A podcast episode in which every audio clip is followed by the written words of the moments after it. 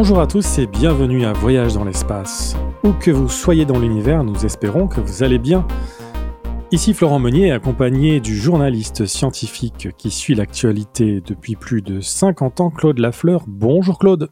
Bonjour Florent, bonjour tout le monde.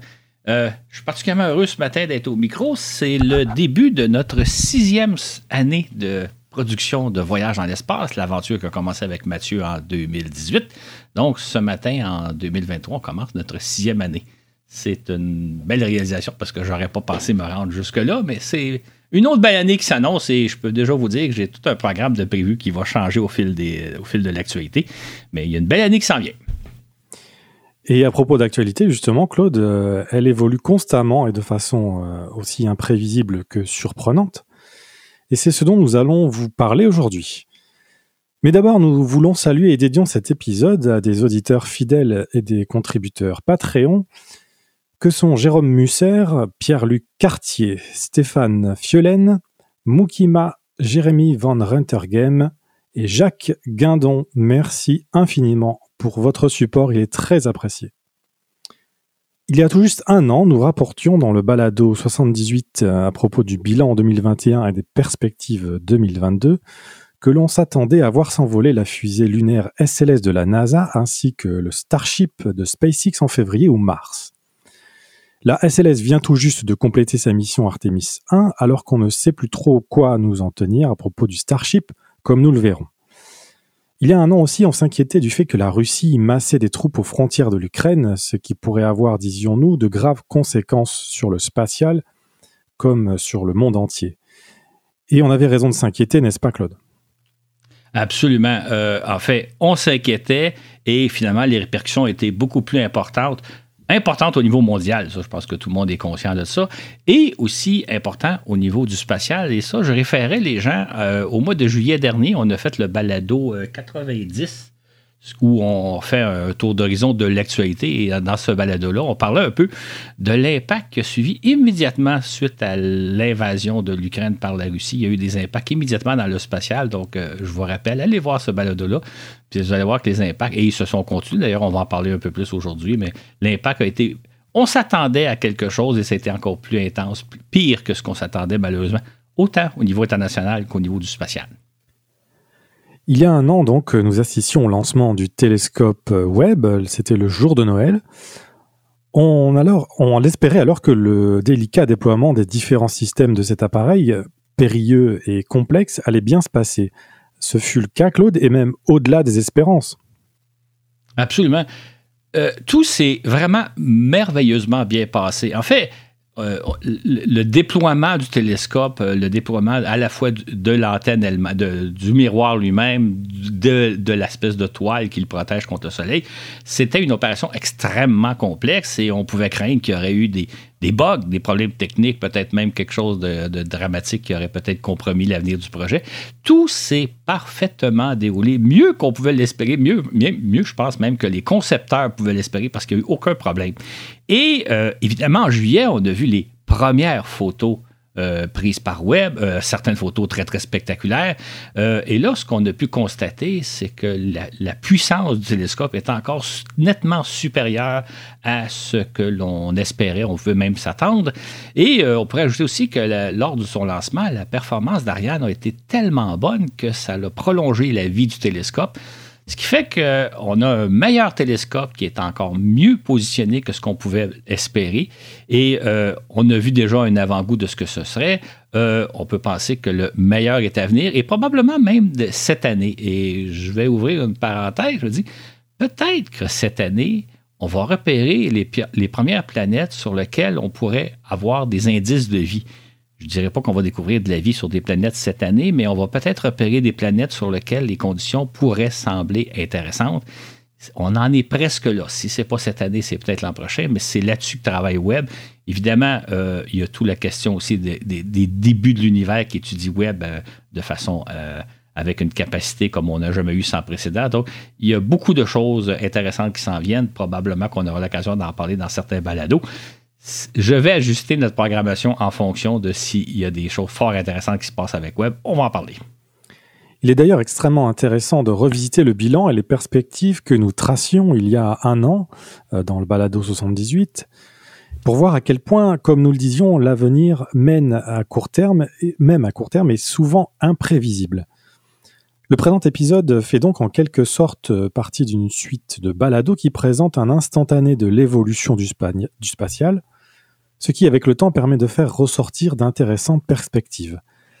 On y explique également quantité de notions fort utiles, notamment concernant le tourisme spatial. Nous vous convions donc à revisiter cette série informelle de balados que nous espérons poursuivre au gré du temps, que sont les balados 51, 57, 68, 78 et 90. Si tu me permets d'ajouter, euh, Florent, juste souligner que au moment où on enregistre, nous sommes le 5 janvier 2023.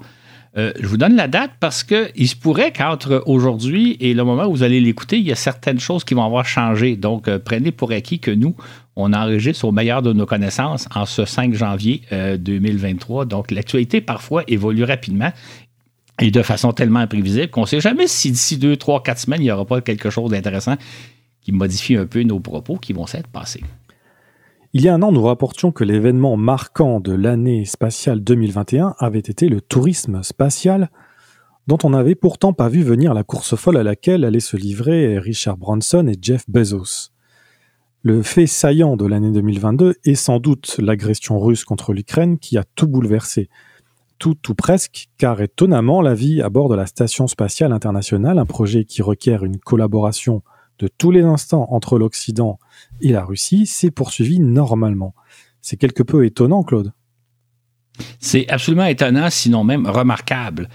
Parce que, alors que sur Terre, il y a de très, très vives tensions entre la Russie et l'Occident, euh, vous êtes bien placé en Europe pour euh, en témoigner, tout se passe normalement dans l'espace, c'est-à-dire que la collaboration entre les cosmonautes qui sont à bord de la Station spatiale internationale et les astronautes américains et européens se poursuit normalement, comme on va le voir.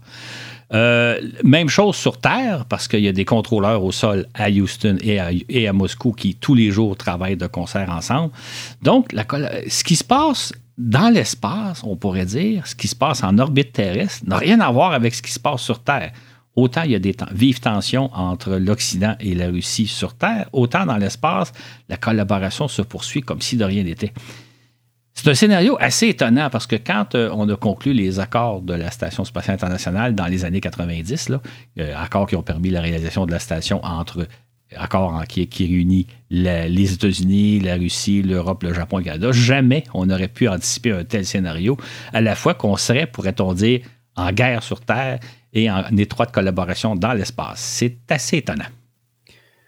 C'est ainsi qu'à partir du 27 avril, la station est opérée par l'expédition 67 formée de trois cosmonautes russes, de trois astronautes américains et d'une astronaute européenne, l'italienne Samantha Cristoforetti.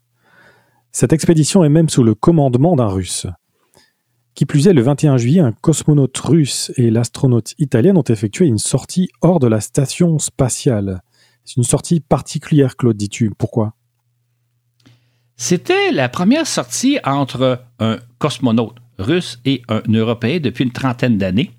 Et euh, cette sortie-là avait pour but de compléter les travaux de mise en place du bras robotique européen. On sait que les Européens ont lancé l'an passé euh, un bras robotique, un peu comme le, fameux Canadarm 2 à bord de la station, mais qui a d'autres usages. Donc, il faut l'installer. Il y a beaucoup d'équipements, il y a beaucoup d'équipements à mettre en place. Donc, là, il y a une sortie euh, russo-américaine, euh, russo-européenne pour installer le bras. Et ça, ça s'est passé au mois de juillet, alors que les tensions étaient au maximum, je pense, entre l'Europe et la Russie. Encore là, ce qui se passe dans l'espace n'a rien à voir avec ce qui se passe sur Terre. Et les deux marcheurs ont donc eu à installer un certain nombre d'équipements sur le bras. Et un peu plus tard, durant l'année, l'installation du bras a été complétée par deux sorties réalisées par deux cosmonautes russes donc complété la mise en place d'un bras européen.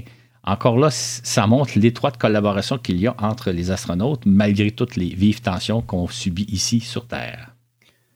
Pour sa part, Cristoforetti est devenue le 29 septembre la deuxième femme à assumer le commandement de la station spatiale avant de revenir sur Terre le 14 octobre, au terme d'un séjour de six mois dans l'espace. Et puis le 5 octobre, une capsule Crew Dragon de SpaceX s'est envolée de Cape Canaveral avec à son bord une cosmonaute russe. Ça aussi, ça a été un peu particulier, Claude. Pourquoi? Absolument. Évidemment, on vit les tensions dont on parle depuis tantôt, mais c'était la première fois qu'un, en fait, c'est qu'une cosmonaute, mais qu'un cosmonaute s'envolait à bord d'un vaisseau américain depuis l'époque des vols de la navette spatiale. ça faisait probablement une bonne quinzaine d'années ou une vingtaine d'années que ce n'était pas arrivé. Donc, euh, malgré les tensions qu'on vit, il y a des Russes qui volent à bord des vaisseaux américains et il y a des Américains qui vont voler à bord du Soyouz. C'est un aspect important euh, du programme de la station spatiale, c'est que on veut toujours s'assurer qu'à bord de la station spatiale, il y a au moins un cosmonaute russe et au moins un astronaute américain, parce qu'il faut savoir que euh, la station est, divisée en deux. Il y a la partie russe et il y a la partie occidentale. Les, les, cosmonautes ne savent pas faire fonctionner parfaitement tous les systèmes de la partie occidentale, de même que les astronautes occidentaux ne savent pas faire fonctionner parfaitement tous les systèmes russes. Il faut donc toujours s'assurer qu'il y a un Russe à bord et un Américain. Donc, la NASA et l'Agence spatiale russe Roscosmos se sont entendus pour qu'à chaque fois qu'on lance un équipage, soit à bord d'un vaisseau américain, il y aura un cosmonaute, soit à bord d'un Soyuz, il y aura un astronaute américain. Encore une fois, malgré toutes les tensions qu'on vit sur Terre, la collaboration se poursuit comme si de rien n'était en ce qui concerne la Station spatiale internationale. Comme tu viens de le dire, donc l'étroite collaboration entre les deux camps, malgré tous les conflits qui règnent ici sur Terre, est absolument vitale à la poursuite de l'opération de la station. Néanmoins, les Russes causent la surprise le 26 juillet en annonçant que le nouveau chef de l'agence spatiale russe Roscosmos, Yuri Borisov, aurait déclaré à Vladimir Poutine que la Russie allait mettre fin à sa participation à l'ISS après 2024. Borisov aurait dit à Poutine La décision de quitter la station a été prise en ajoutant que la Russie allait remplir ses obligations jusqu'en 2024 et déclare aussi Je pense qu'à ce moment-là, nous commencerons à assembler notre propre station orbitale. La longue collaboration russe va-t-elle alors cesser?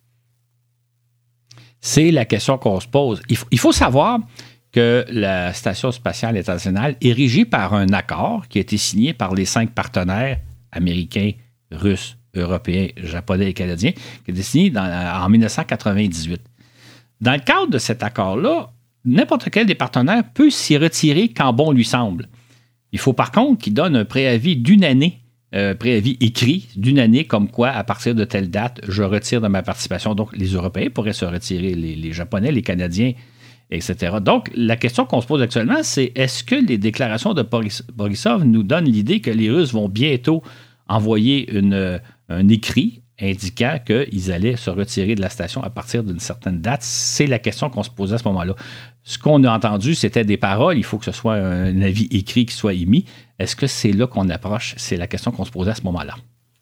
Déjà, le prédécesseur de Borisov, Dmitri Rogozin, avait déclaré il y a quelques mois que la Russie envisageait de laisser tomber l'ISS sans dire quand ou si cette décision avait été vraiment prise. En février, il avait même utilisé la menace d'un retrait de l'ISS dans le but de nous forcer à lever les sanctions imposées à l'industrie aérospatiale russe suite à l'invasion de l'Ukraine survenue le 24 février. Et voilà qu'en juillet, Rogozin est remplacé à la tête de Roscosmos par Borisov sans que l'on nous explique quoi que ce soit. Alors, que penser de tout ça, Claude? C'était la question qu'on se posait. Il faut savoir que en ce qui concerne la NASA, la NASA, elle, voudrait poursuivre le programme de la station spatiale, l'opération de la station spatiale, jusqu'en 2030. Entre-temps, la NASA espère qu'il y a des entreprises privées, euh, en bonne partie américaines, mais ouvertes à la collaboration internationale, donc des entreprises privées qui pourraient développer leur propre petite station spatiale. Il y en aurait peut-être une, deux ou trois, qui permettraient à des astronautes américains, canadiens, européens de poursuivre les opérations en station spatiale, en orbite terrestre. Donc, la NASA, elle, espère opérer la station jusqu'en 2030, mais là, les Russes nous envoient le signal qu'eux, passé 2024, pourraient vouloir se retirer. La déclaration de Borisov signifie-t-elle que la Russie s'apprête à mettre ses menaces à exécution? C'est une question qui vient alors à l'esprit de bon nombre d'acteurs du spatial. Et donc justement, comment réagit la NASA?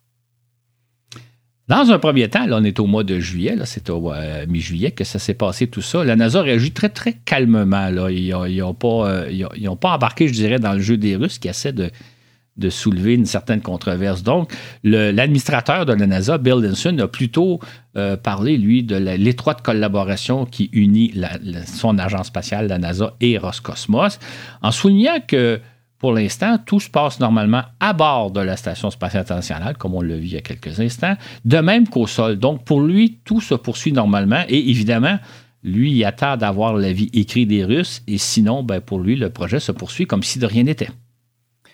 Et où en est-on donc aujourd'hui? Est-ce que les Russes vont mettre leurs menaces à exécution? Euh, En est-on à la veille de voir la fin du programme de la station?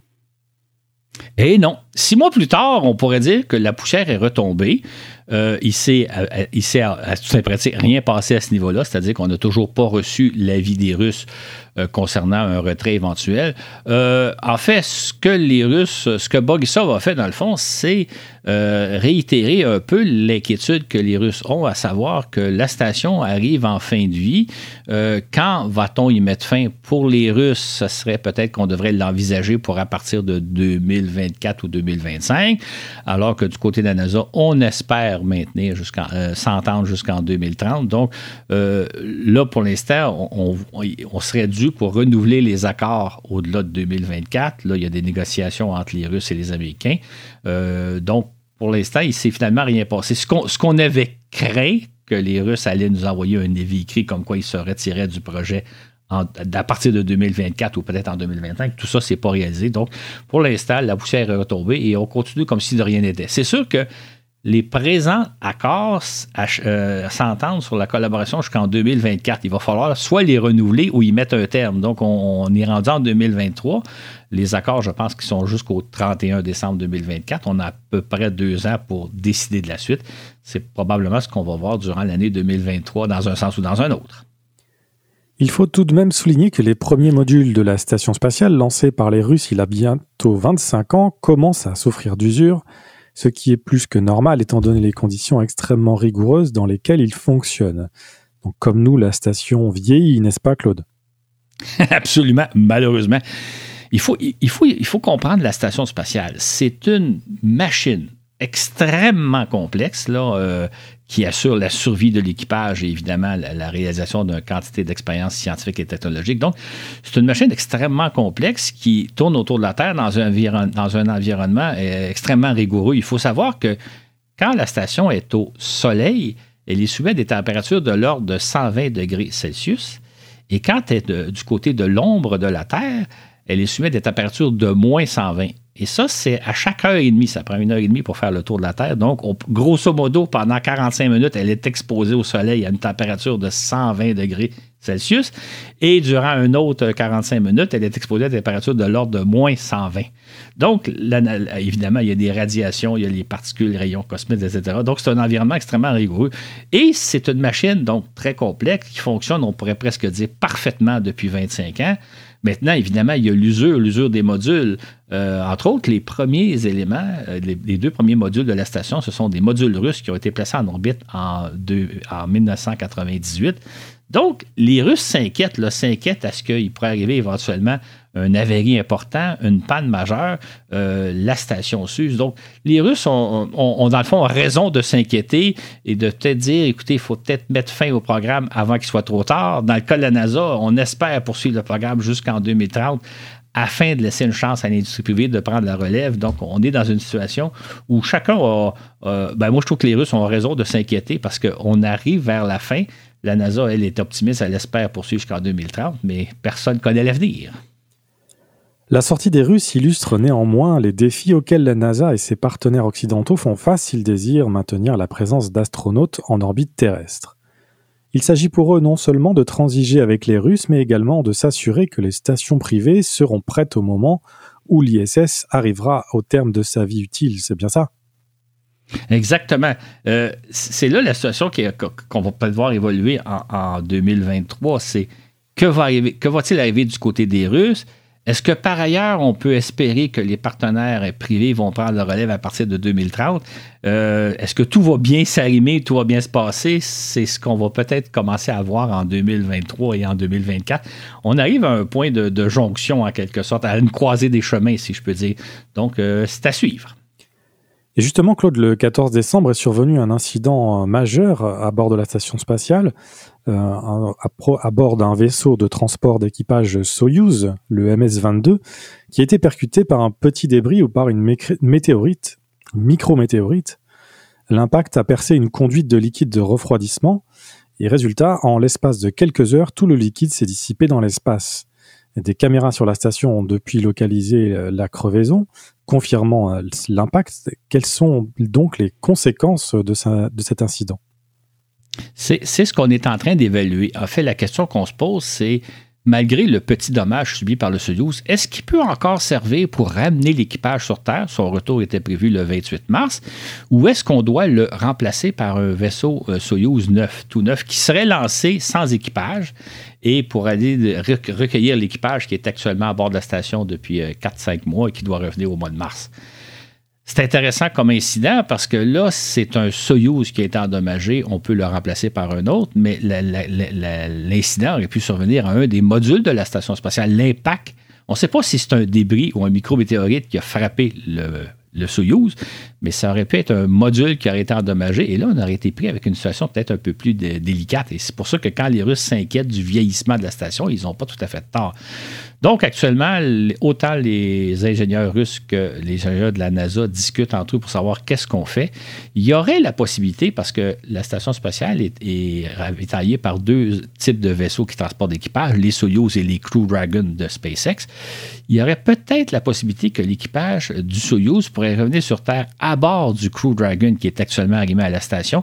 Le Crew Dragon est conçu pour transporter quatre euh, astronautes, c'est ce qui transporte en temps normal. Peut-être qu'on peut y entasser trois cosmonautes.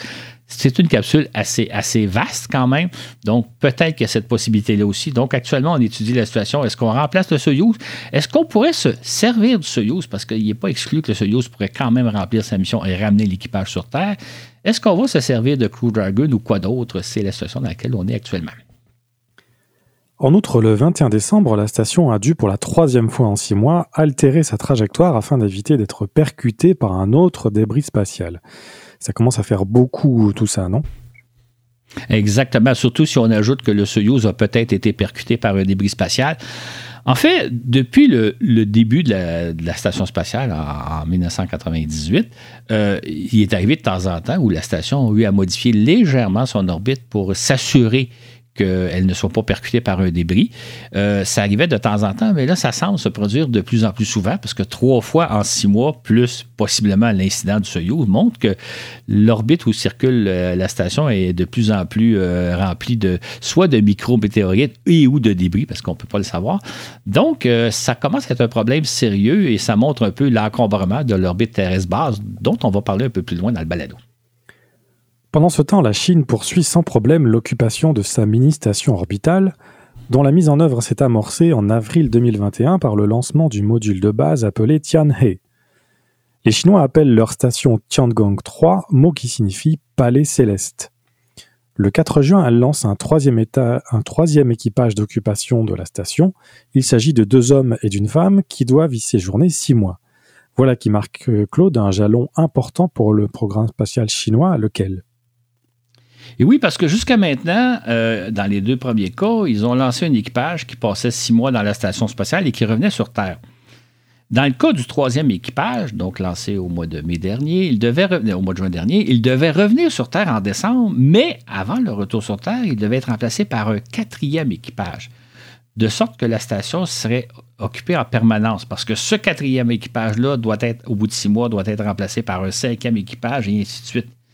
Donc, pour les Chinois, c'est le début de l'occupation de l'orbite terrestre en permanence, c'est-à-dire qu'il y aura toujours des Chinois dans l'espace tout, tout, et aussi longtemps que durera l'opération Tiangong 3.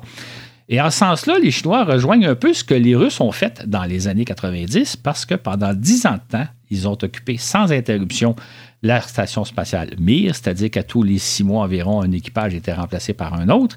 Donc, euh, pendant dix ans de temps, les Russes ont réussi à maintenir des cosmonautes dans l'espace en permanence, ce qui était à l'époque une réalisation assez remarquable. Et c'est aussi le cas à bord de la Station spatiale internationale. Il faut savoir que la station est occupée maintenant depuis plus de 20 ans, depuis le mois de novembre de, l'an 2000. Il y a toujours eu des astronautes et des cosmonautes à bord de la Station spatiale internationale. Donc, ça fait donc euh, une bonne vingtaine d'années, en fait 22, 23 ans, qu'on occupe l'espace, l'orbite terrestre en permanence par des astronautes. Et c'est l'étape à laquelle euh, est rendue la Chine. Donc, la Chine fait un peu ce que les Russes ont fait dans les années 90 et ce que nous faisons maintenant depuis l'année 2000, depuis l'an 2000. Qui plus est, il était prévu que cet équipage allait voir s'ajouter à leur station deux imposants modules scientifiques. Exactement. Et ce qui est intéressant, c'est que c'est exactement ce que les Chinois avaient, euh, nous avaient dit qu'ils feraient et qu'ils ont fait tout au long de la deuxième moitié de l'an 2022. Donc, euh, on, vous pourriez voir d'ailleurs, on l'avait annoncé dans le, dans le balado 78 euh, où on parlait de ce que les Chinois entendaient faire. Et c'est exactement ce qu'ils ont fait. Donc, leur programme de la station spatiale fonctionne tel que prévu. C'est ainsi que le module scientifique Ventian est lancé comme prévu le 24 juillet et qu'il s'arrime à l'avant du module Tianhe. Il s'agit d'un module de 23 tonnes qui a les dimensions d'un wagon de chemin de fer.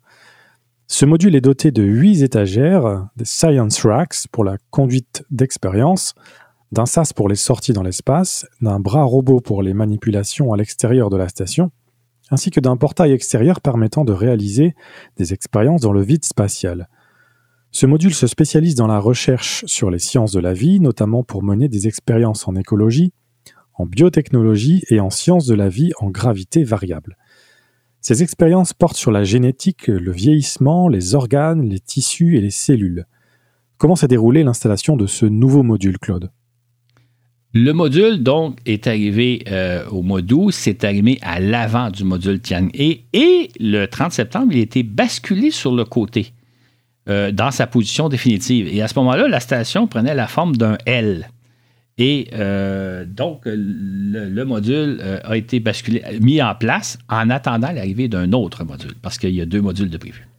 Justement, donc le 31 octobre, les Chinois lancent ce second module scientifique, Mengtian, qui s'arrime à l'avant de Tianhe. Cet autre module de 23 tonnes, très semblable au Ventian, est conçu pour mener des expériences en physique des fluides, en sciences des matériaux, en sciences de la combustion et en physique fondamentale. Là aussi, ça s'est bien passé? Exactement. Encore là, donc le module s'est arrivé en avant du module Tian et là, il a été basculé le 3 novembre de l'autre côté, de sorte que la station maintenant a la forme d'un T.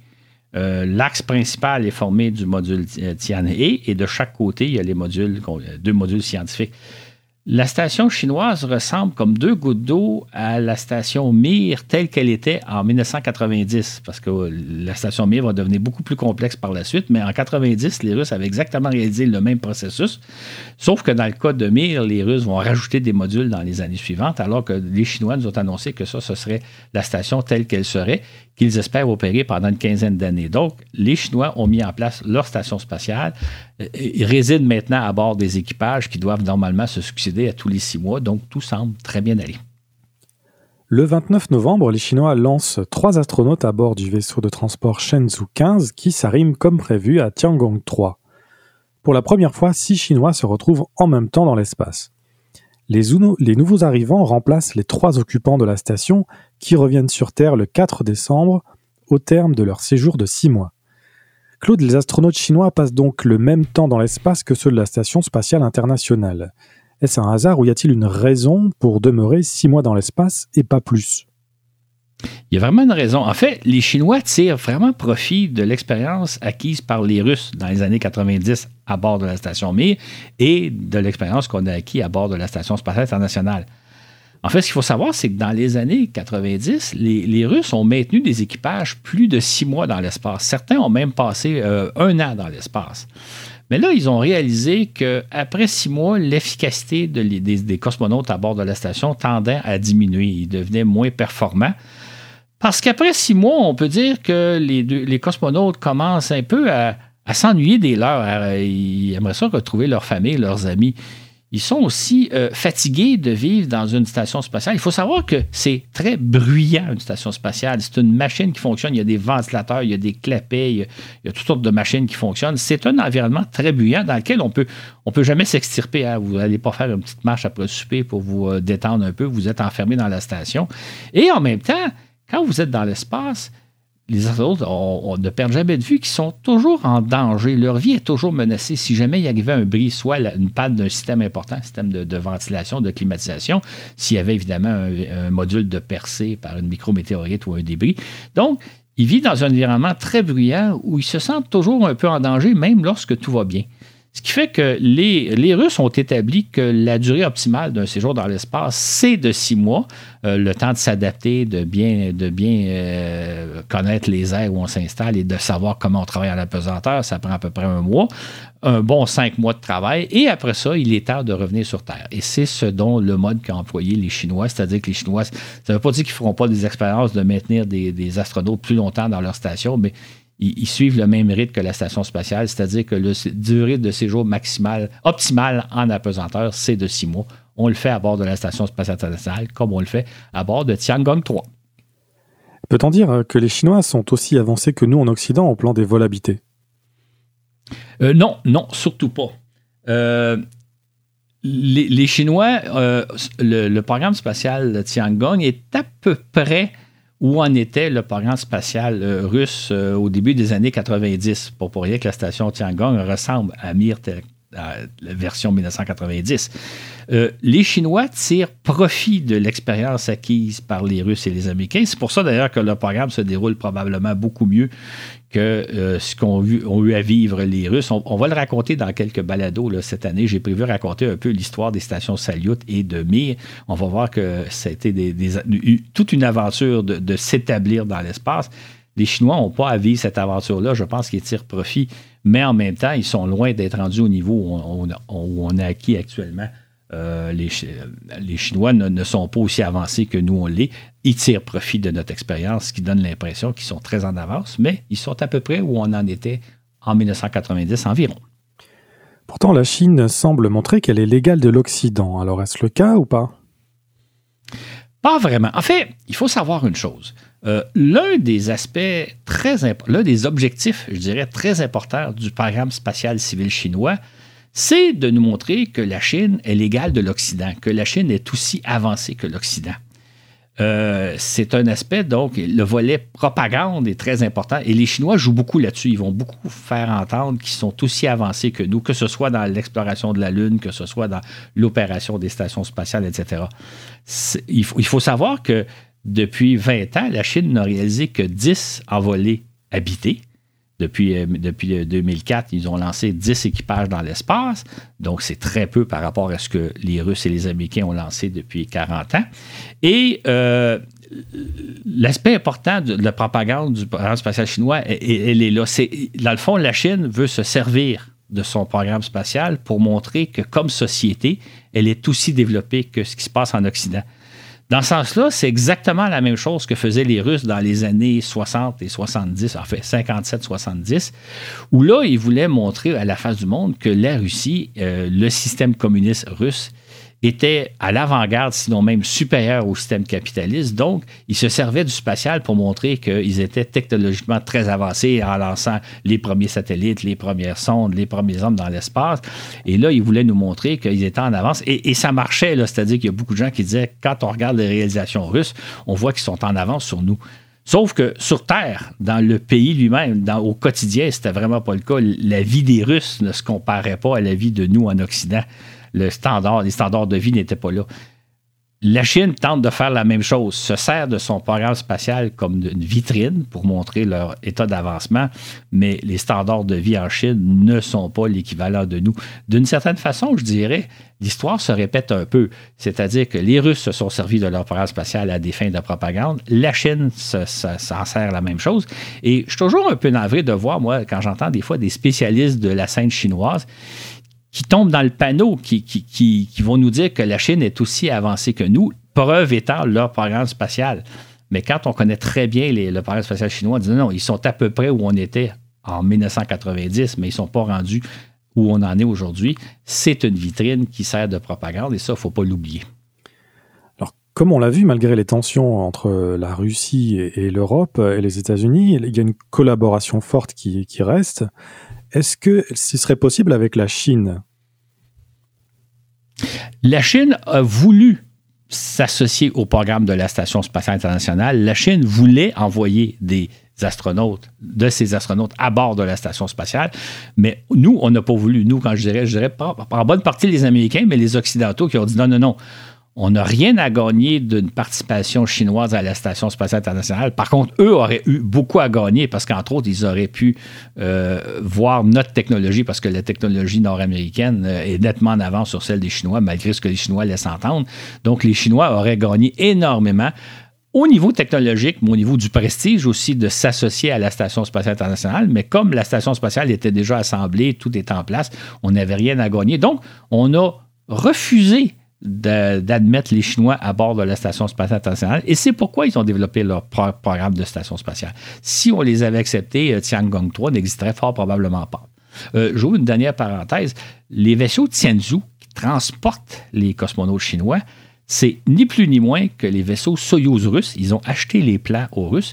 Ils en ont fait une version améliorée. C'est une version, je dirais, 2000 des, des, Soyouz qui ont été conçus dans les années 60.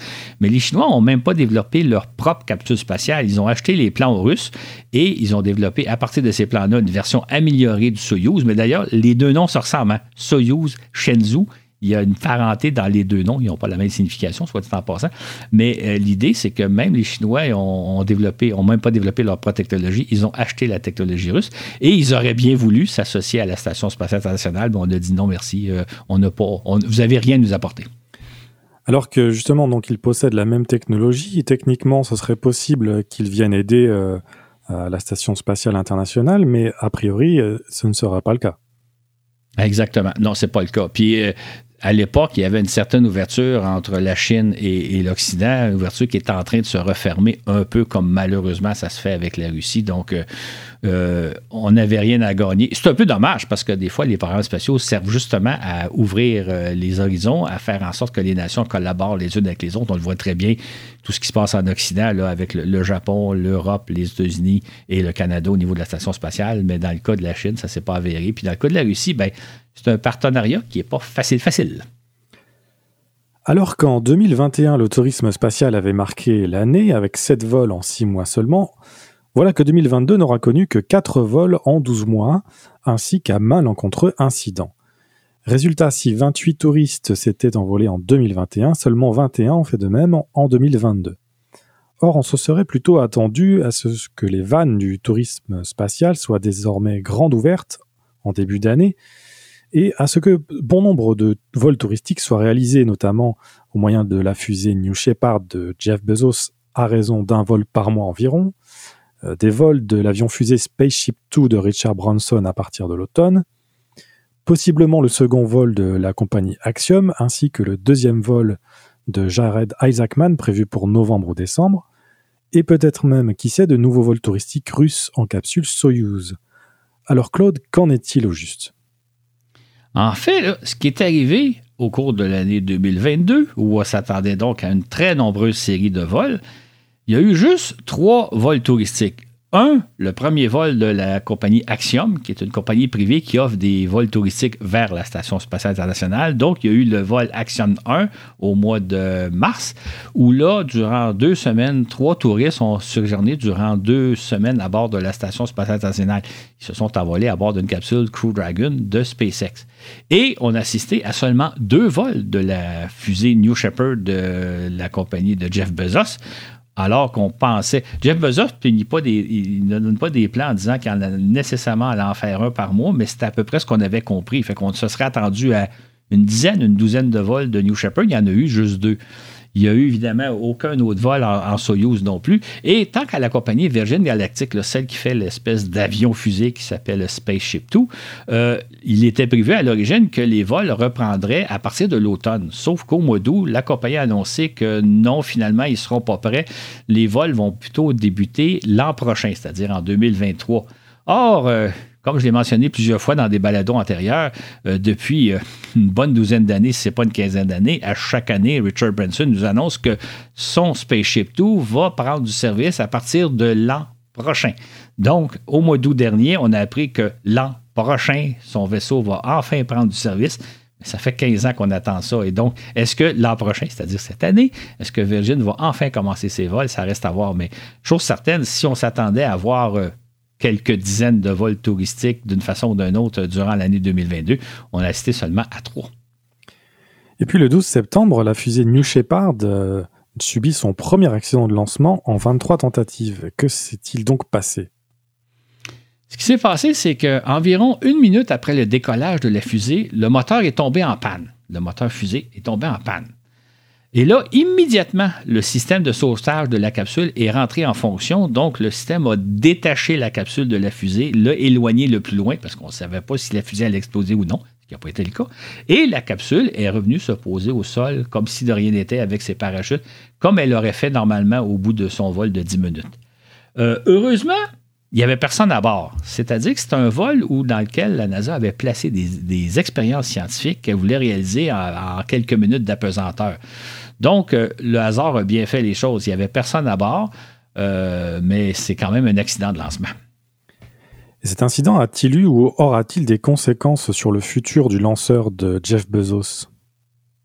Absolument. Dans un premier temps, ben, il, a, il a suspendu euh, les, vols de New Shepard. Là, il n'y a pas eu de vol depuis. On va faire une analyse puis tout ça. Euh, donc, il y a eu cette première conséquence-là. L'autre aspect intéressant, c'est qu'il a montré que le système de sauvetage des équipages, vu justement en cas d'accident, a parfaitement fonctionné. Donc, c'est une belle réalisation. Ça montre aussi que si la fusée avait réussi ses 22 premiers lancements sans problème, ce qui est une performance quand même non négligeable, ben, on n'est jamais au, risque d'avoir un accident. Donc, le 23e lancement s'est mal déroulé. Donc, on, pouvait penser que c'était une fusée qui était bien mise au point. On l'avait lancée 22 fois sans problème. Comme quoi, à chaque fois qu'on lance une fusée, il y a toujours, toujours un risque d'accident, même si vous avez eu 22 lancements parfaitement réussi euh, sans aucun problème. Ça ne veut pas dire que le 23e va réussir. C'est un peu la leçon que, que, que, nous sert cette mission-là. Je, pourrais faire un parallèle. La navette spatiale, ça avait été un peu la même chose. On, a souvent parlé de l'accident de Challenger. L'accident de Challenger, c'était le 25e vol de la navette. Les 24 premiers avaient parfaitement réussi, donc c'est un véhicule éprouvé.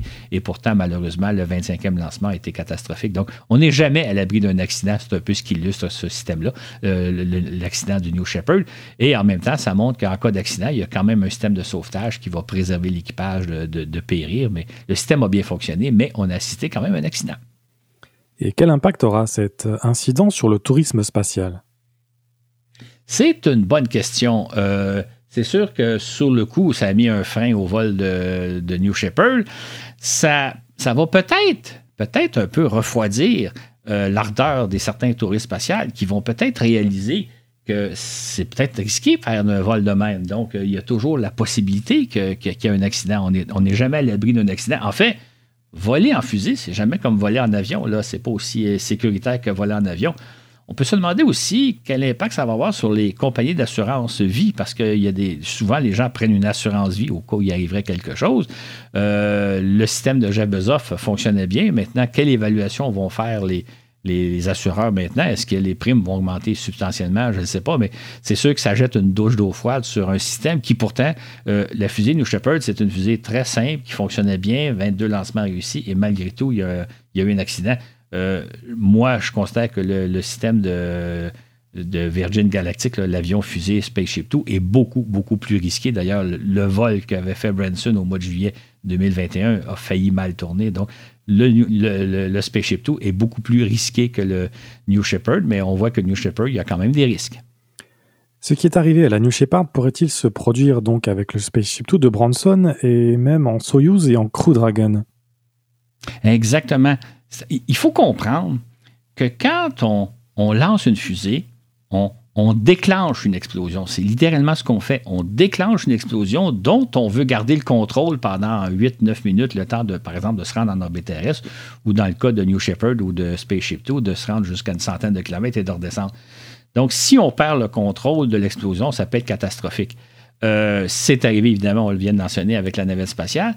C'est arrivé même en Soyouz. Peut-être que les gens vont se souvenir qu'en octobre 2018, il y a eu le lancement d'un Soyouz, le MS-10, transportant un équipage destiné à se rendre à la station spatiale. Et au moment, euh, de la séparation du premier étage de, la fusée, il y a eu euh, une anomalie. Et finalement, l'équipage a dû revenir d'urgence sur Terre. encore là, il s'est posé en parachute, tout s'est bien passé. Mais un accident Soyuz, là, il faut savoir que les, fusées Soyuz ont été lancées près de 2000 fois. Euh, ça faisait peut-être 1000 lancements de Soyuz qui avaient eu lieu sans problème. Donc, c'est une fusée extrêmement bien éprouvée. On l'a mis au point. Et pourtant, euh, il y a eu un accident donc en 2018. On n'est jamais à l'abri d'un accident, même pour une fusée aussi fiable que Soyuz. C'est pour dire que les vols touristiques, euh, c'est peut-être fort, intéressant à penser, mais c'est une opération toujours risquée. Moi, je, regarde régulièrement des lancements de fusée quand, ça, ça donne, quand les heures me, conviennent. Et je suis toujours conscient qu'on peut à chaque fois assister à une explosion, même quand une fusée fonctionne à une très bonne feuille de route comme les Soyuz ou comme les Falcon 9, parce qu'il a pas encore arrivé d'accident du genre avec Falcon 9, mais on n'est jamais à l'abri lors d'un lancement. Enfin, le petit monde du tourisme spatial ne cesse jamais de surprendre. C'est ainsi que le 12 octobre, Denis Tito, le premier millionnaire à s'être payé un séjour dans l'espace en 2001, a fait une annonce surprenante. Laquelle? Ce que nous a annoncé Tito, c'est qu'il s'est attendu avec SpaceX, à SpaceX pour faire un vol en Starship jusqu'à la Lune. Euh, Tito, là, il a maintenant 82 ans, et là, il nous a annoncé qu'il amènerait son épouse, sa jeune épouse de 57 ans, littéralement en lune de miel autour de la Lune. Euh, donc, et par contre, il ne serait pas seul dans ce vaisseau-là. Il y aurait une dizaine d'autres personnes qui les accompagneraient, qui seraient choisies par SpaceX. Donc, on parle d'un vol touristique à la Lune réalisé dans le futur vaisseau de, de SpaceX, c'est-à-dire le fameux Starship. Mais ce vol ne surviendra pas avant de nombreuses années, c'est bien ça? Absolument. Euh, parce que d'une part, il y a déjà deux autres vols touristiques qui sont prévus en Starship. Starship qui n'a toujours pas volé, on va le voir dans quelques instants. Il y a d'abord euh, Jared euh, Isaacman qui a réservé un vol touristique en orbite terrestre en Starship. J'en ai déjà parlé dans des balados précédents. Isaacman s'est entendu avec SpaceX pour réaliser quatre vols orbitaux, dont le, le, quatrième serait en Starship dans quelques années. Il y a aussi un japonais, Yasuku Maziwaya, qui lui euh, aussi réservé un vol touristique à la Lune en Starship. Donc, il devrait lui être le premier à se rendre comme touriste jusqu'à la Lune. Euh, en, quelle année, on ne sait pas trop. Et évidemment, euh, on va en parler dans quelques minutes, mais le vaisseau Starship n'est toujours pas disponible, il n'a toujours pas encore volé, donc il faut d'abord le mettre au point, le, tester de façon rigoureuse pour s'assurer qu'il n'y aura pas d'accident avant d'entreprendre des vols touristiques. C'est donc dire que le vol de Tito va avoir lieu dans de nombreuses années, peut-être dans 3, 4, 5, 6 ans. Tito, il a déjà 82 ans, je ne sais pas dans quel état il va être à ce moment-là, mais on ne parle pas d'un vol prévu pour cette année ou l'an prochain. C'est dans plusieurs années avant d'assister à un tel vol, si jamais ce vol-là a lieu. Ce qui est prévu en 2023 en termes de vol touristique, c'est que Jared Isaacman réalisera son deuxième vol en capsule Crew Dragon en mars prochain. Accompagné par trois autres personnes, dont deux employés de SpaceX, il devrait dépasser les 1000 km, altitude record en orbite terrestre, ainsi que réaliser une sortie extravéhiculaire. Puis en mai, la société Axiom devrait réaliser son deuxième vol touristique à destination de la station spatiale. À cette occasion, l'astronaute Peggy Wilson, retraitée de la NASA, accompagnera trois touristes pour une visite de deux semaines. Pour le reste, on ignore ce que nous réserve l'année 2023. Tout se passe comme si cette activité semblait s'estomper toutefois. Rendez-vous donc dans le prochain balado d'actualité pour le savoir. C'est quand même amusant, hein, si je peux me permettre d'ajouter. Euh, le tourisme spatial nous a surpris en 2021 en connaissant une série d'activités qui n'étaient pas prévues au départ. 2022 nous a étonnés parce qu'il y a eu relativement peu d'activités. 2023, euh, ça annonce une année plus calme, mais avec le tourisme spatial, on ne sait jamais à quoi s'attendre. Donc, effectivement, comme vient de dire Florent, rendez-vous l'an prochain pour voir qu'est-ce qui va s'être passé euh, à ce niveau-là. C'est une activité vraiment très étonnante. Et souvent, on se demande quand nous pourrons, nous aussi, aller dans l'espace. Le tourisme spatial sera-t-il dans un avenir pas trop lointain accessible à tous ou demeurera-t-il réservé aux millionnaires, à ton avis, Claude? Je pense que je peux répondre par la négative à cette question-là. Ça peut décevoir des gens de penser que on ne peut pas prévoir dans un avenir prévisible que le tourisme spatial sera accessible à un peu monsieur tout le monde, à vous et moi, qu'on pourrait aller dans l'espace. Pour une raison toute simple que j'appelle la question de l'énergie. Je m'explique. Euh, comme on l'a déjà expliqué dans des balados antérieurs, pour aller dans l'espace, il faut atteindre la vitesse de 28 000 km à l'heure. C'est la vitesse orbitale, la vitesse nécessaire pour se placer en orbite terrestre. Ça veut donc dire que quand vous partez du sol, vous êtes à vitesse zéro et que vous devez donc atteindre cette vitesse-là de 28 000 km/h. Actuellement, on le fait de façon très rapide en fusée. Hein. C'est très intense, un lancement de fusée. Ça prend 10 minutes. Vous passez en l'espace de moins de 10 minutes de 0 à 28 000 km/h. Ça demande beaucoup d'énergie. On pourrait penser éventuellement qu'on va développer d'autres moyens de transport, peut-être des sortes d'avions qui décolleraient euh, plus doucement et qui monteraient régulièrement, mais de toute façon, des avions qui vont devoir atteindre la vitesse de 28 000 km/h. Que ça prenne 10 minutes, que ça prenne une heure ou que ça prenne euh, une journée, ça serait le résultat il même, ça va vous prendre beaucoup d'énergie pour aller en orbite terrestre. Or, qui dit énergie dit coût. Euh, ça coûte cher de l'énergie, que ce soit du pétrole ou n'importe quelle autre forme d'énergie, ça va coûter cher. Ça va coûter, cher aussi au niveau environnemental, c'est-à-dire que cette énergie-là, il faut la, produire. Euh, si on pense l'exemple le plus simple, le pétrole, le, carburant de fusée, il faut le produire. Il y a un coût environnemental, il y a aussi un coût économique, évidemment. Et il y a un coût environnemental au moment où vous le consommez. Euh, un départ de fusée, ça pollue. Euh, si, on avait, si on imagine d'autres moyens de transport, une espèce d'avion, ben, l'avion aussi va polluer. Donc, aller dans l'espace, ça génère un coût énorme, que ce soit financier, que ce soit environnemental. Pour le moment, on lance euh, une demi-douzaine d'équipages dans l'espace, soit vers la Station spatiale internationale, soit vers la station Tiangong.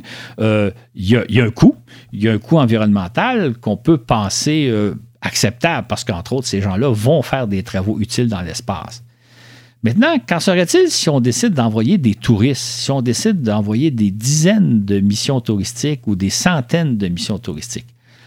Là, le coût économique, le coût environnemental va commencer à être très élevé. Euh, c'est un peu comme les vols en avion. Euh, on commence à se questionner, je pense, vous et moi, de plus en plus sur le fait que est-ce que c'est acceptable d'aller prendre l'avion pour aller simplement passer des vacances dans le sud ou, euh, dans mon cas, aller voir mes amis européens? La question se pose de plus en plus. Euh, c'est difficile de remettre en question nos vols en avion. Là, on a tous le goût de voyager et on le fait aussi, mais peut-être que ça devrait être une mise, une mise en question qu'on devrait se faire chacun individuellement. Au niveau du tourisme, c'est un peu la même chose. L'activité n'existe pas encore, mais est-ce qu'on peut considérer que ce sera acceptable que des centaines de personnes se paient une balade en avion fusée pour aller dans l'espace compte tenu des coûts économiques et des coûts environnementaux? La question va se poser. C'est même le cas pour les vols suborbitaux en New Shepard ou en Spaceship Two. Euh, ça dépense beaucoup moins d'énergie. Il ne s'agit pas d'atteindre la vitesse orbitale, il s'agit d'atteindre une vitesse suffisante qui nous permet de se rendre jusqu'à 100 km et de revenir sur Terre en 10 minutes. Mais encore là, il y a une dépense d'énergie. Euh, quand vous voyez une fusée décoller, la, fusée New Shepard, ben, ça pollue l'atmosphère terrestre. On peut toujours se dire que si on fait quelques vols de New Shepard par année Peut-être que c'est acceptable, même chose en Spaceship 2, mais on pourrait se poser de graves questions si euh, on, en faisait des centaines ou des milliers de vols de ces fusées-là, simplement pour permettre à des touristes de voir la Terre à 100 km d'altitude. Donc, moi, je pense que le coût économique va toujours être très élevé parce qu'on parle toujours d'une grande question d'énergie, que ce soit pour monter à 100 km d'altitude ou pour se rendre en orbite terrestre. Et il y a aussi tout le coût environnementaux qu'il va falloir, euh, les coûts environnementaux qu'il va falloir tenir compte, la production de l'énergie. Et ça, quelle que soit la forme d'énergie qu'on pense, là, on a tous en tête le pétrole, il y a peut-être d'autres formes d'énergie, mais de toute façon, ça va avoir un impact euh, économique, un impact environnemental. Tout ça pour dire que je pense que dans le contexte actuel, je ne sais pas dans 100 ans ou dans 200 ans ou dans 500 ans, mais je pense que dans le contexte actuel, euh, ça ne serait pas acceptable de permettre à des centaines, à des milliers de personnes d'aller dans l'espace, même si on trouvait un moyen de faire en sorte que ce ne soit pas trop dispendieux, que ça coûte, euh, imaginons quelques dizaines de milliers de dollars, ça serait peut-être, et ça encore là, la, technologie n'y est pas, là, mais supposons qu'on en arrivait à ça, est-ce que ce serait acceptable au niveau économique, au niveau environnemental, d'envoyer des gens dans l'espace simplement pour le plaisir?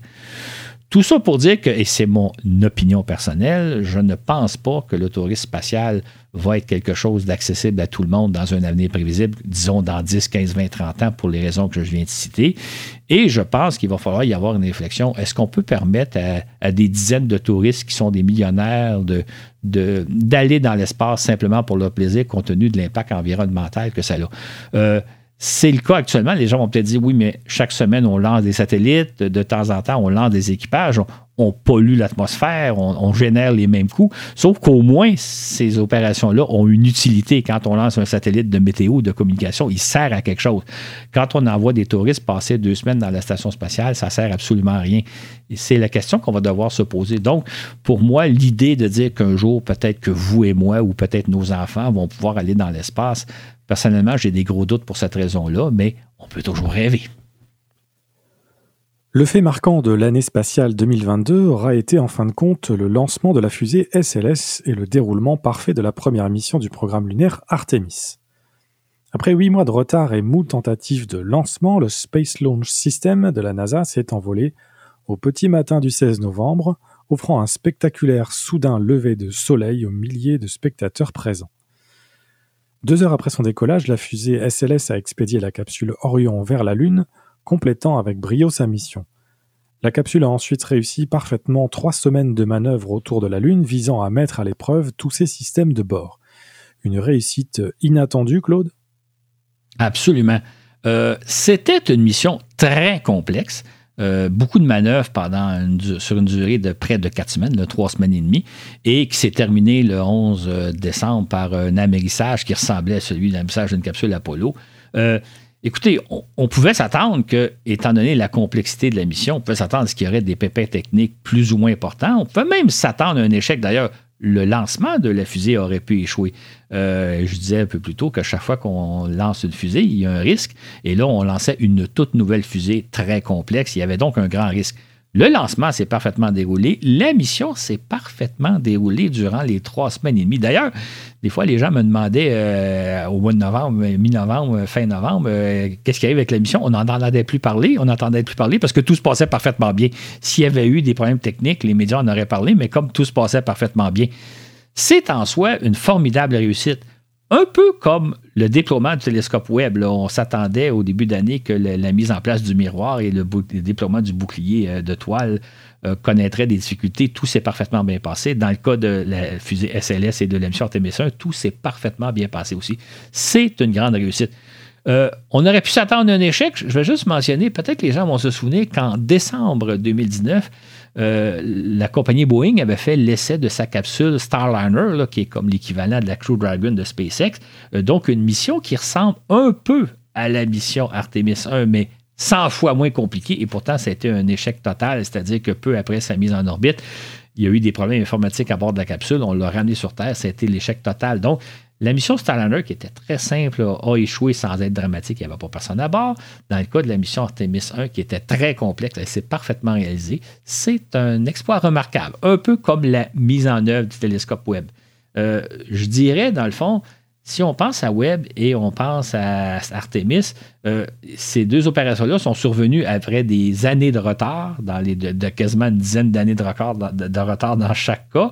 C'est des opérations qui ont coûté des milliards de dollars, mais quand on prend le temps de bien faire les choses, ça donne des résultats comme on le voit là. Donc, des fois, il faut être patient dans la vie. On a attendu très, très longtemps, tout au long de l'année, le lancement de la fusée SLS-1, mais quand la NASA était prêt, ils l'ont lancé et ça a donné le résultat qu'on connaît. Le brillant succès d'Artemis 1 permet maintenant à la NASA de passer à l'étape suivante. En quoi consiste donc la mission Artemis 2 la mission Artemis 2, donc, euh, qui est prévue pour normalement à peu près 2024, donc l'an prochain, euh, va emporter un équipage de quatre euh, astronautes jusqu'à la Lune. Euh, il s'agit d'une mission un peu semblable à Artemis 1, c'est-à-dire que durant quelques semaines, les astronautes, l'équipage à bord va réaliser une série de manœuvres, notamment une manœuvre de navigation aux abords d'une cible. Donc, ils vont se pratiquer à opérer euh, un peu comme s'il y avait un module lunaire près d'eux autres, donc éventuellement à, à manœuvrer autour de cet appareil-là pour se rendre jusqu'à la Lune. Ils ne se placeront pas en orbite lunaire. Ils vont se rendre à la Lune, ils vont faire le tour de la Lune, ils vont revenir. Un peu comme Artemis 1. Artemis 1, c'est pas placé en orbite autour de la Lune. D'une certaine façon, c'est une mission qui ressemble un peu à Apollo 8, sauf que dans le cas d'Apollo 8, les astronautes avaient eu la chance de se placer en orbite autour de la Lune, de passer une journée, de faire dix fois le tour de la Lune, de passer une journée autour de la Lune et de revenir sur Terre. Dans le cas présent, ils vont aller au-delà de la Lune, ils vont contourner la Lune, ils vont revenir sur Terre. Donc, euh, c'est une mission un peu l'équivalent d'Artemis 1, mais avec un équipage à bord. Cette mission est prévue pour mai 2024, donc dans un an et demi environ. C'est assez proche. Absolument. En fait, j'achèterais pas mon billet pour aller voir son lancement à Cap Canaveral parce qu'on peut douter que euh, la, mission va avoir lieu à peu près à cette époque-là. Euh, on pourrait rappeler que euh, si on recule il n'y a pas si longtemps, la, mission Artemis 1 était à l'origine prévue pour 2019, puis a été reportée à 2020, puis à 2021. Et comme on mentionnait au début du balado, il y a un an, on s'attendait qu'elle partirait probablement au mois de mars 2022. Finalement, elle est partie au mois de novembre. Sûrement qu'il va arriver sensiblement la même chose avec Artemis 2, c'est-à-dire que la NASA va prendre tout son temps pour être certain qu'elle est fin prête. Donc, probablement qu'on peut déjà penser que la mission va être reportée à 2025. Et même, je ne serais pas surpris si ce n'était pas en 2026. Donc, euh, c'est peu probable que la mission ait lieu en 2024. Ou au mieux, au mieux, là, si on est extraordinairement optimiste, fin 2024, début 2025. Mais parions que ça va être beaucoup plus tard que ça. Notons au passage que l'équipage de cette mission sera bientôt désigné. Euh, on sait qu'il comprendra trois Américains et un Canadien, c'est bien ça? Exactement. Et là, on a une situation un peu particulière. Le Canada a quatre astronautes à son actif. Ça veut dire que de ces quatre astronautes-là, il y a un astronaute, ont, chaque astronaute a une chance sur quatre d'être désigné pour une mission lunaire. C'est unique dans l'histoire de l'astronautique. C'est-à-dire que, par exemple, du côté américain, il y a trois Américains qui vont accompagner l'astronaute canadien, mais il y a actuellement 42 astronautes qui, travaillent pour la NASA. Donc, ils ont trois chances sur 42, autrement dit, une chance sur 14. Et c'était le cas des astronautes d'Apollo aussi. Il était à peu près le même nombre. Donc, dans le cas de nos astronautes canadiens, moi, je pense, entre autres, tout le monde connaît David Saint-Jacques. David Saint-Jacques se dit Je suis un homme qui a une chance sur quatre d'être désigné pour aller pour me rendre à la Lune. Euh, c'est quand même quelque chose d'assez remarquable. Euh, il faut savoir que c'est la NASA qui désigne l'astronaute canadien, ce n'est pas le Canada. Donc, la NASA actuellement est en train de planifier son équipage. Euh, à l'heure où on se parle, nous, en ce 5 janvier, l'annonce n'a pas été faite. Peut-être que ce sera dans les prochaines semaines, peut-être que ce sera le printemps prochain, mais bientôt, on devrait apprendre le nom de l'équipage, dont le, le canadien. Et moi, si j'étais David Saint-Jacques ou un de ces trois autres collègues, je me dirais, j'ai une chance sur quatre de me rendre à la Lune. C'est la première fois dans l'histoire où on peut dire euh, qu'un si petit groupe d'hommes et de femmes, il y a trois astronautes canadiens, il y a trois hommes et une femme, ont une chance sur quatre de se rendre à la Lune, si tout va bien. Et normalement suivra la mission Artemis 3, à condition toutefois qu'Artemis 2 connaisse un succès aussi éclatant qu'Artemis 1. Mais cette mission rencontrera un plus grand lot d'obstacles que la précédente. Et pourquoi ça? D'abord, euh, évidemment, c'est l'alunissage, donc l'atterrissage sur la Lune, qui est une opération extrêmement complexe. Et cette mission-là a besoin donc d'un module lunaire. Et euh, comme on l'a relaté au balado 71, euh, la NASA a confié à SpaceX le soin de mettre au point le fameux module lunaire. Dans le temps d'Apollo, on parlait du LEM, Lunar Module. Cette fois-ci, on parle du HLS pour Human Landing System, pas très romantique comme nom, le système d'atterrissage humain. Donc, SpaceX doit développer un module lunaire qui est basé sur son fameux vaisseau SpaceX. Euh, Starship plutôt. Donc, euh, ils, sont à mettre au point une espèce de module lunaire qui n'a rien à voir avec le, genre de module lunaire qu'il y avait dans le cas d'Apollo. Or, il faut savoir qu'au moment où la NASA a retenu les services de SpaceX, deux autres entreprises, dont celle de Jeff Bezos, avaient proposé de mettre au point des modules lunaires qui, qui ressemblait au module Apollo, là, on pourrait dire une version de 2020 du module lunaire d'Apollo. Dans le cas de SpaceX, c'est un tout autre concept. C'est une, c'est pas un module lunaire qui va se poser sur la Lune, c'est une fusée. Un peu semblable à celle de Tintin. D'ailleurs, c'est assez surprenant de penser à ça. C'est un concept qui ressemble beaucoup plus à la fusée de Tintin qu'au module lunaire d'Apollo. Les astronautes sont donc jussés au sommet d'une fusée, une fusée qui mesure 80 euh, mètres de haut, c'est à peu près l'équivalent d'un édifice de 20 étages. Ça veut dire que les astronautes, ils vont devoir descendre le long d'une échelle ou peut-être d'une espèce d'ascenseur pour se rendre jusqu'au sol, une distance d'à peu près euh, une vingtaine d'étages. Euh, et j'imagine que ça va se faire alors d'une espèce de treuil d'ascenseur, mais il va falloir aussi prévoir que si jamais ce treuil-là tombe en panne, ils vont devoir escalader la fusée. Je t'ai pour dire à pied ou en scaphandre. J'aimerais pas avoir à remonter au terme d'une sortie lunaire l'équivalent le long d'un édifice d'une vingtaine d'étages. L'autre problème que pose, c'est que la capsule étant très, très. la fusée étant très haute, elle est plus susceptible de verser sur le côté. Il faut donc qu'elle se pose sur un site très, très à plat. Euh, le centre de gravité étant beaucoup plus élevé que si c'était un module lunaire. Un module lunaire, pour donner une idée de la taille, c'est à peu près l'équivalent d'un édifice de deux étages. D'ailleurs, quand les astronautes sortaient du module lunaire Apollo, ils devaient descendre à une échelle qui est à peu près l'équivalent, comme si vous descendiez l'équivalent d'un escalier du deuxième étage au sol. Donc, le module lunaire de SpaceX est très différent de ce que l'on connaît, c'est dérivé du système Starship, donc un vaisseau qui n'a pas encore volé, qui a connu aussi énormément de retard. Depuis 2019, Musk nous annonce le lancement imminent d'un Starship qui n'a toujours pas eu lieu. Donc, euh, est-ce que le module va être disponible, le fameux module lunaire va être disponible pour réaliser la mission euh, Artemis 3? Ben, ça reste à voir. Et évidemment, euh, une fois que vous avez le module, est-ce qu'il va bien fonctionner? Est-ce que les astronautes vont être capables de se poser sur la Lune? C'est encore là, c'est tout un obstacle. Donc, c'est une mission extrêmement complexe qui a besoin d'un outil unique en son genre. Mais selon toi, Claude, le véritable talon d'Achille du programme Artemis réside dans le très petit nombre de vols d'essai des vaisseaux avant de tenter le fameux alunissage? Ça peut paraître un peu surprenant, ce dont je vais parler, mais on peut faire un parallèle entre le programme Apollo et le programme Artemis. Dans le cas d'Apollo, avant de tenter un premier alunissage, la mission Apollo 11, il y a eu euh, sept vols d'essai pour vraiment tester à fond tout le matériel. Il y a eu d'abord trois premiers vols sans équipage, Apollo 4, 5 et 6. Ensuite, il y a eu trois vols avec équipage, Apollo 7, 8 et 9. Donc, on a testé l'équipement. Et finalement, il y a eu une répétition générale, la mission Apollo 10, où on a fait toutes les opérations d'Apollo 11 à la minute près, sauf évidemment l'alunissage, avant de tenter, donc, finalement, le, grand pas, celui de se poser sur la Lune. Dans le cas d'Artemis, on vient de le voir, il y a la mission Artemis 1, Artemis 2, et la troisième mission, on se pose sur la Lune. Donc, le matériel n'aura pas été testé à fond comme ça a été le cas dans le cas d'Apollo. Dans le cas d'Apollo, tout s'est bien passé, on a pris son temps. Dans le cas d'Artemis, ben là, on a réalisé la mission Artemis 1 qui s'est parfaitement déroulée, il faut le dire. Maintenant, ça a pris beaucoup de temps parce que la NASA n'a pas voulu prendre de risques. Elle a on va lancer quand nous allons être prêts. Sans aucun doute qu'ils vont faire la même chose avec Artemis 2. Ils vont prendre tout leur temps et dire nous allons la lancer que lorsque nous allons être parfaitement prêts.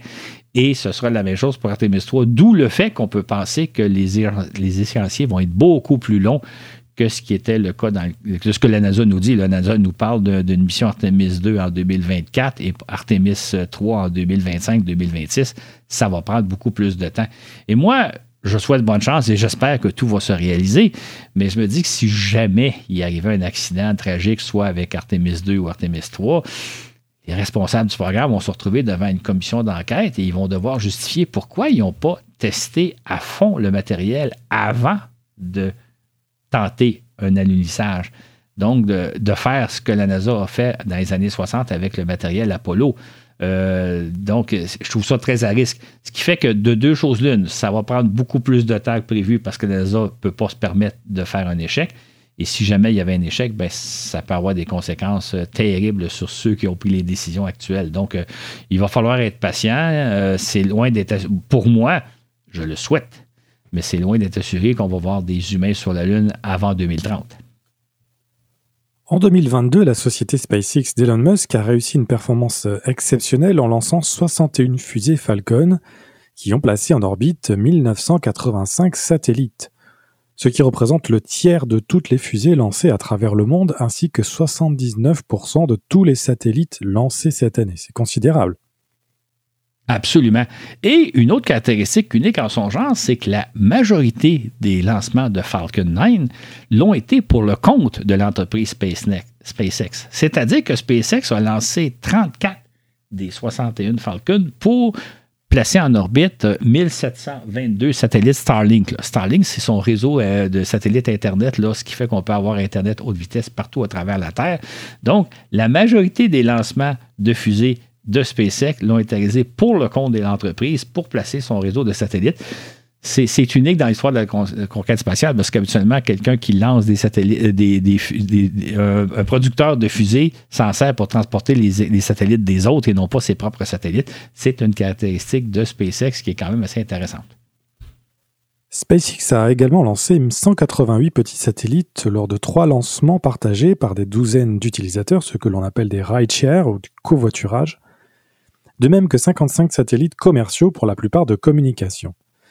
L'entreprise a également réalisé cinq opérations militaires plaçant 13 satellites secrets. Elle a aussi lancé trois capsules Crew Dragon avec équipage et deux vaisseaux de ravitaillement Dragon à destination de la Station spatiale internationale, ainsi que deux sondes lunaires pour la Corée du Sud et le Japon, et un satellite d'étude de la Terre pour la NASA. Mais il y a un moins beau côté à tout cela selon toi, Claude. Lequel? Quand on fait le, survol des réalisations de SpaceX en 2022, c'est assez remarquable, la liste que tu viens d'énumérer.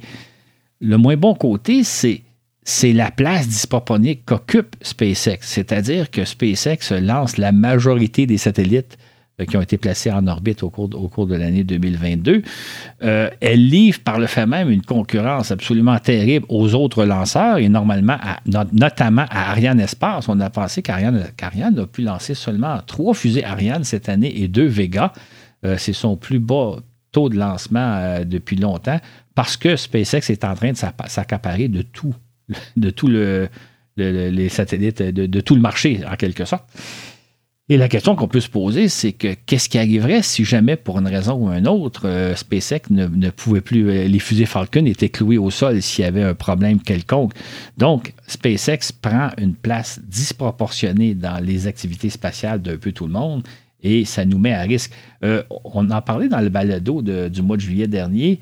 les Russes devaient lancer un certain nombre de satellites occidentaux, notamment une sonde martienne européenne étant donné la guerre en, Ukraine, ça a eu l'impact euh, de, cesser toute activité avec les Russes, ce qui a eu des conséquences sur nos lancements de satellites. Mais ces conséquences-là, c'est rien en comparaison à euh, si SpaceX devait suspendre ses activités pour une raison ou une autre. Donc, c'est remarquable ce que fait SpaceX, mais en même temps, ça met un peu tout le monde en danger si jamais il survenait un problème. Or, on se pose de plus en plus cette question compte tenu des plus récents développements concernant l'entreprise d'Elon Musk. En premier lieu, il y a matière à s'inquiéter concernant le réseau Starlink. En effet, ces quatre dernières années, SpaceX a réalisé une performance remarquable en plaçant 3666 Starlink en orbite basse à l'aide de 68 fusées Falcon 9, ce qui représente la majorité de tous les satellites lancés à travers le monde. Mais alors pourquoi doit-on s'inquiéter? Si on regarde euh, la cadence de lancement de Starlink, ils ont lancé 39 fusées Falcon sur les 60, 34 euh, fusées Falcon sur les 61 pour placer les satellites Starlink. Ils en ont lancé 1722 euh, cette année. Mais il faut savoir que le réseau Starlink va comprendre à terme 40 000 satellites. C'est donc un nombre considérable. En fait, depuis quatre ans, SpaceX a entrepris de lancer des, des Starlink. Ils en ont lancé jusqu'à maintenant 3666. Euh, Donc, ça veut dire en quatre ans, ils n'ont pas encore lancé 10% des 40 000 satellites nécessaires pour opérer leur réseau Starlink. Pourtant, euh, ils ont réalisé une performance remarquable cette année. Mais il y a pire encore. Parce que ce qu'il faut savoir, c'est que non seulement il faut parvenir à lancer les 40 000 Starlink, placer 40 000 Starlink en orbite terrestre. Mais on sait que la durée de vie d'un Starlink est à peu près de 5 ans. Ça veut dire qu'une fois que vous allez avoir placé les 40 000 satellites en orbite terrestre, il va falloir en placer un cinquième de la flotte à chaque année, c'est-à-dire en lancer 8 000. vous comprenez que si cette année, on fait si en 2022, on, on est déjà, c'est déjà une performance remarquable d'avoir orbité même pas 2000 Starlink, 1722 Starlink. Imaginez en lancer 8000 année après année après année, tout simplement pour renouveler la constellation. C'est donc, euh, le réseau Starlink exige donc une, performance prodigieuse de la part de, de, SpaceX qui, cette année, en lançant 34 fusées Falcon 9, a placé 1722 satellites. Et là, il va s'agir d'en placer 8000 par année une fois que vous aurez placé les 40 000. On parle de quelque chose de titanesque.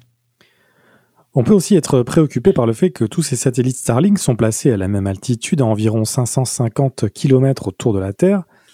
Est-ce qu'on peut donc euh, craindre le risque de collision? Exactement. Vous avez actuellement environ 3500 Starlink placés à quelques 550 km d'altitude. Il y a donc un certain risque de collision. Pas très élevé, mais il y a quand même un risque. Maintenant, imaginez la journée où vous allez en avoir 40 000. Là, le risque va être nettement plus imposant. Et évidemment, si jamais il y a collision entre deux Starlink, ça va générer un certain nombre de débris, un certain nombre de nouveaux satellites, peut-être quelques dizaines ou même quelques centaines dépendamment de l'impact de, la collision.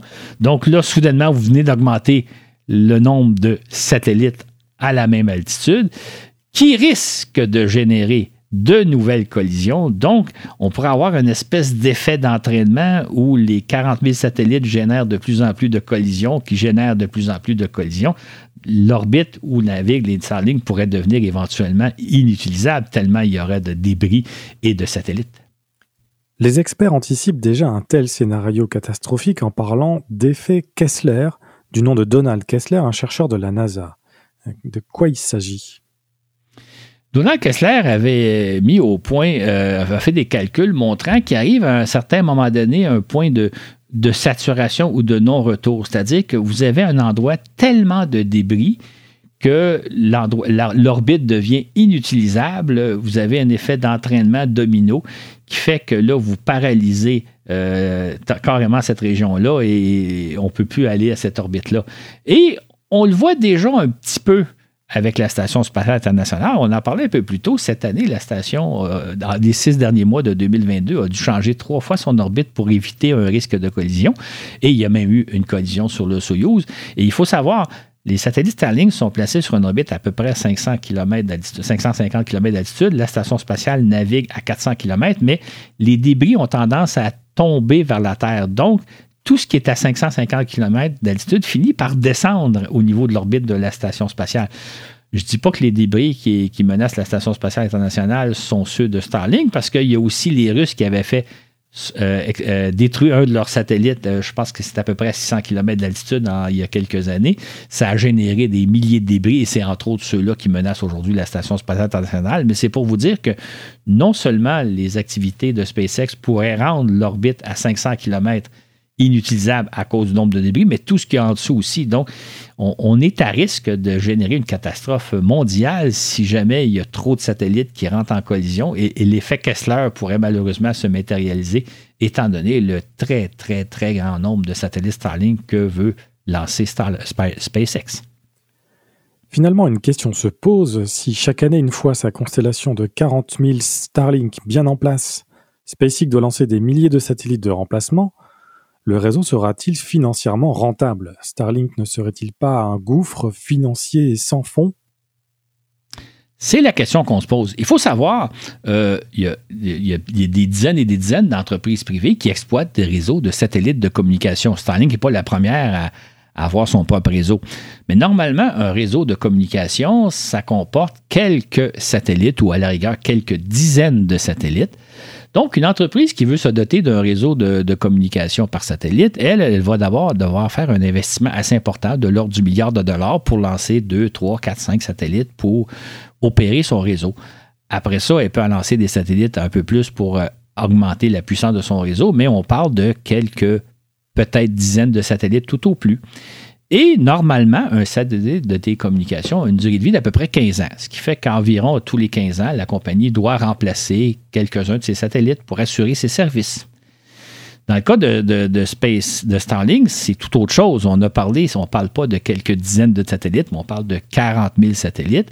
On parle de devoir remplacer le cinquième de la flotte à peu près tous les cinq ans, donc de 8 000 satellites. Donc là, ça, ça veut dire des coûts énormes. Et malheureusement, on peut se demander, on peut se demander combien SpaceX a investi jusqu'à maintenant pour la mise en place de ces 3667 satellites, Starlink, combien ça a coûté en termes de lancement et de coût de satellite. Combien coûte, dans le fond, un satellite Starlink, euh, le satellite lui-même, sa mise en place, son opération, ça coûte combien? Combien ça va coûter à SpaceX d'opérer une flotte de 40 000 satellites qu'on doit remplacer à raison de 8 000 satellites par année? Combien rapporte finalement le réseau Starlink? Malheureusement, euh, SpaceX, c'est une entreprise privée qui n'est pas cotée à la bourse, donc on n'a pas ces chiffres-là.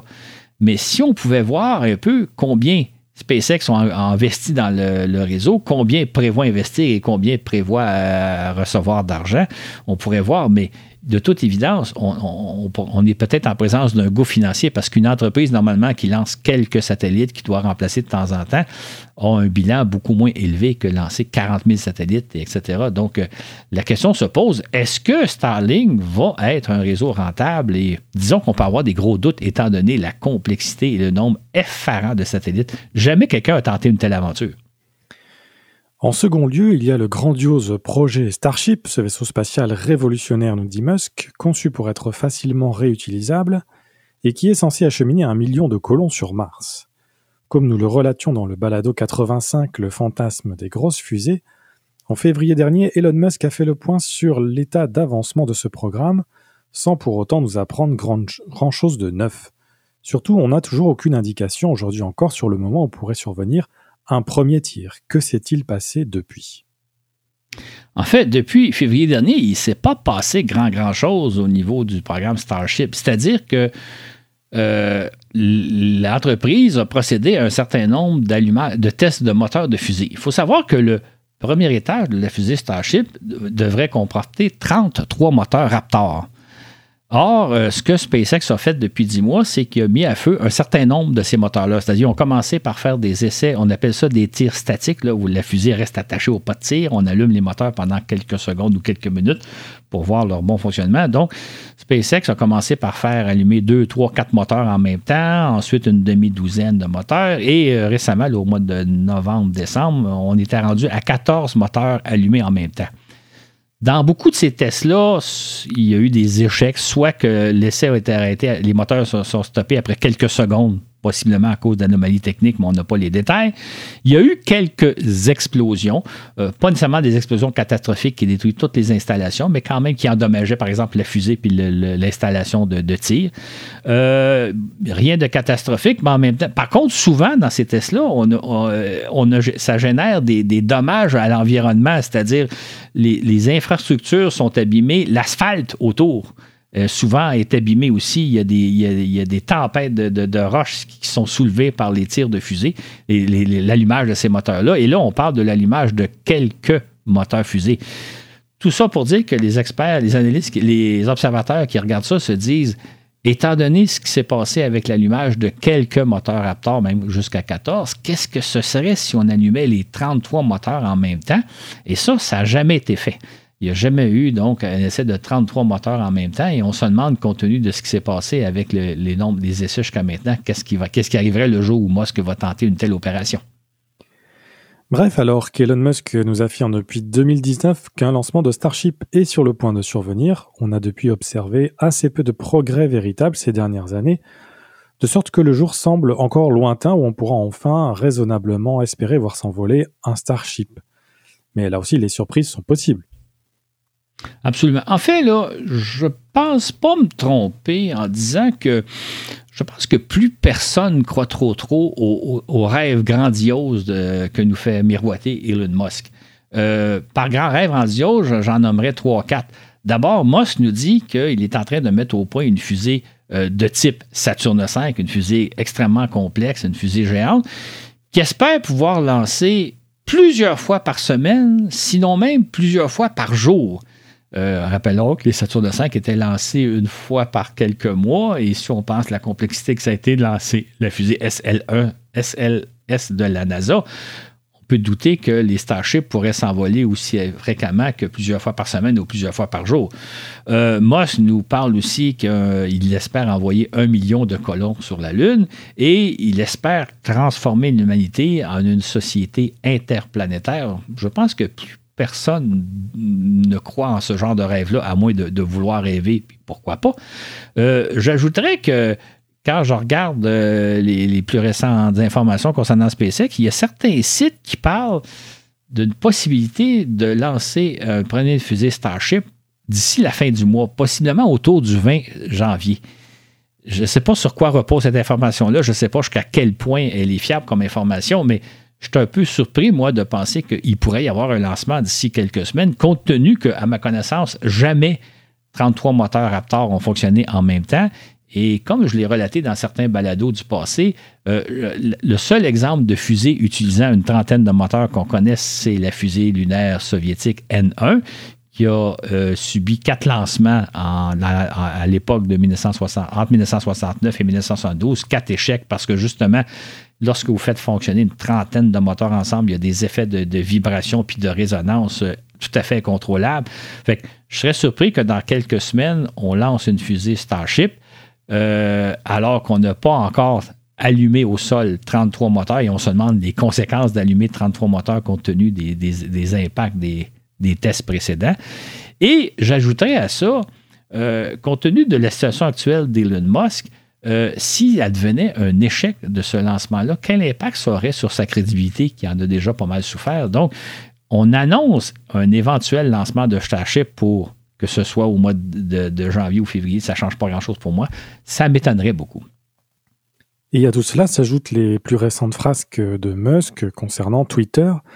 Voilà qui inquiète au plus haut point les investisseurs et les observateurs. Certains se demandent même si l'audacieux Musk ne serait pas en train de perdre la tête. Et ça, euh, on ne s'étendra pas sur tout ce qu'on raconte sur Musk de ce temps-là. Là. Euh, il y a eu toutes sortes de nouvelles quasiment chaque jour à son sujet, mais moi, ça m'inquiète pour euh, ce qui concerne les activités de SpaceX. Euh, rappelons que SpaceX a mis au point une formidable fusée. Pour moi, la fusée Falcon 9, c'est une très, très bonne fusée. Il a mis au point aussi d'excellents vaisseaux de transport d'équipage, les Crew Dragon, et de transport de cargo, les, capsules euh, Dragon, qui ravitaillent régulièrement la Station spatiale internationale. Donc, ils ont mis au point un excellent système. Mais là, on peut craindre que la, société SpaceX s'est engouffrée dans un, dans un gouffre sans fond, si vous me permettez l'expression, avec le système Starlink qui, qui, qui, semble à peu près euh, impossible à, fonctionner et à mettre en place et éventuellement à opérer de façon rentable. Et là, bien évidemment, on a l'impression qu'elle est en train de s'empêtrer aussi dans le système Starship parce que comme je l'ai mentionné dans certains balados précédents, en, 2019, Musk nous avait dit que le Starship allait voler dans les prochains mois. Bon, qu'il y a des retards, euh, c'est correct, là, on le voit du côté de la NASA, mais là, on ne voit pas que le programme a beaucoup évolué ces dernières années. Euh, on en parlait justement dans le balado du mois de juillet euh, dernier. Donc, là, pour moi, la société SpaceX est en danger, entre guillemets, à cause de Starlink et à cause de Starship. Et quand je parlais tantôt que c'est formidable, toutes les missions qu'ont réalisées euh, la société euh, en 2022, les, 61 lancements, euh, lancements vers la station spatiale de sondes lunaires, de satellites, etc. Mais s'il advenait que la société devait, est-ce que s'écrouler ou suspendre ses activités pour des raisons financières, pour des catastrophes financières, et ça s'est déjà vu dans le passé dans différentes entreprises, ça aurait un impact majeur sur le spatial. Fait que trouve ça personnellement très dommage de voir une société qui a mis au point une excellente fusée, mais qui a aussi mis au point, euh, qui s'est aussi empêtré dans des programmes probablement irréalistes qui pourraient l'amener à, la faillite peut-être ou quelque chose du genre. La situation est pour moi est un peu inquiétante. Euh, j'espère me tromper, puis j'espère que tout va bien aller, mais j'ai des doutes. Comme on l'a vu, l'année 2022 a été riche en activités spatiales, notamment avec tout ce qui se passe en orbite terrestre et sur Terre, l'ISS Tiangong 3, Artemis Starship donc, et le tourisme spatial. Mais 2023 euh, sera certainement aussi, voire plus riche. Absolument. Mais surtout, ça, c'est le volet que j'appelle homme dans l'espace, mais il existe tout un autre volet qu'on va couvrir dans le prochain balado, c'est l'exploration du système solaire. C'est-à-dire que pendant qu'il se passe euh, un certain nombre de choses en orbite terrestre avec euh, ce, que j'appelle le volet homme dans l'espace, il y a aussi tout le volet euh, des sondes qui explorent la Lune, qui explorent Mars, qui explorent différents astéroïdes. Donc, le prochain balado, c'est la suite de celui-ci, mais là, on va explorer le système solaire grâce à différentes sondes. Et vous allez voir qu'il s'est passé des choses fort intéressantes. On a fait des découvertes fort intéressantes au cours de l'année 2022. Et un peu comme on ne sait pas trop ce que nous réserve l'année 2023 en termes de vol habité, ben, ce sera probablement la même chose avec les sondes spatiales. À très bientôt, Claude, donc pour ce deuxième épisode de l'actualité. Exactement. Rendez-vous dans deux semaines.